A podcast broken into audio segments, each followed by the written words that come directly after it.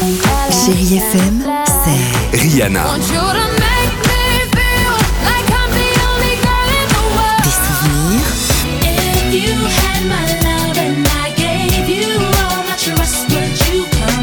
Et la musique qui vous fait du bien.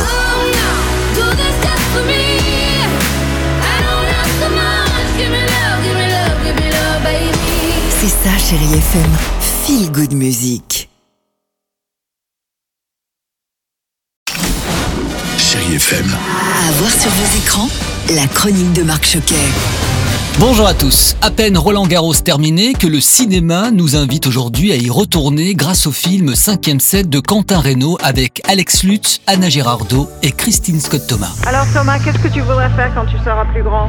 J'ai envie de gagner que je veux. Thomas, 37 ans, qui ces dernières années était un grand tennisman, mais lors d'une demi-finale, il se blesse et retombe très vite dans le bas des classements. Traumatisé, il va donc essayer de revenir à son plus haut niveau. Alex Lutz, bonjour. Si Roland Garros, c'est c'est vrai le fil conducteur du film, tout repose sur votre couple que vous formez avec Anna Girardot. Avec ce Roland Garros qui est un acteur vraiment plus que secondaire, je voulais que ce couple se connaisse par cœur, se respecte vraiment. euh, et d'ailleurs, c'est c'est ça qui est chouette dans le film, c'est ce temps. À 37 ans, c'est le chant du cygne. Donc il y a un moment donné, peut-être sur un an ou deux ans de couple, ben, tout, tout explose un peu en vol euh, par rapport à, à ce Thomas qui lui est pas sur le timing des autres. quoi. Il est sur son timing. Anna Girardot, bonjour. Vous trouvez qu'il y a des similitudes hein, avec votre métier artistique et le milieu du tennis? Le pari de faire un film sur ce milieu, de le faire avec Alex, et euh, j'ai été très prise par le rythme de l'histoire et par euh, la manière dont on était intégré dans le quotidien de ce joueur de tennis. Et le rapport lui et sa femme me rappelait euh, étrangement des rapports qu'on peut avoir dans d'au- d'autres métiers. Ça m'a rappelé, oui, euh, un couple d'acteurs par exemple qui aurait pu se retrouver dans cette situation. Et donc ce rapport m'a intéressée entre euh,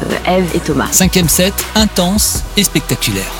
Et puis je poursuis avec le nouveau film d'Éric Lavenne, Un tour chez ma fille. C'est la suite de Retour chez ma mère, qui avait d'ailleurs eu un très joli succès au cinéma, 2,2 millions de spectateurs. Alors si le personnage interprété par Alexandra Lamy est parti s'exiler au Brésil, et bien là on retrouve 5 ans plus tard toujours Mathilde Seigné, Josiane Balasco et Jérôme Commandeur. Ça sera parfait pour la soirée échangiste. Tu veux parler de la soirée troc La soirée où on échange les objets. Et aujourd'hui, c'est au tour de la maman, Josiane Balasco, d'emménager chez son autre fille, jouée par Mathilde Seigné. Et ça ne va pas être simple, mais alors pas du tout. Et c'est vrai que si un tour chez ma fille reste une comédie, on n'est pas insensible à l'émotion des personnages.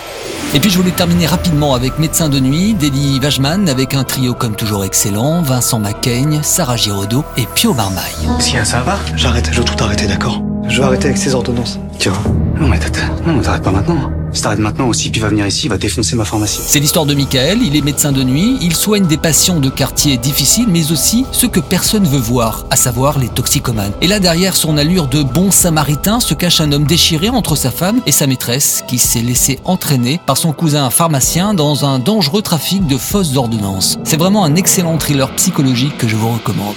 Merci de rester fidèle à ce podcast et continuez bien sûr à soutenir le cinéma au cinéma. Prenez soin de vous, je vous embrasse. Retrouvez cette chronique en podcast sur chérifm.fr.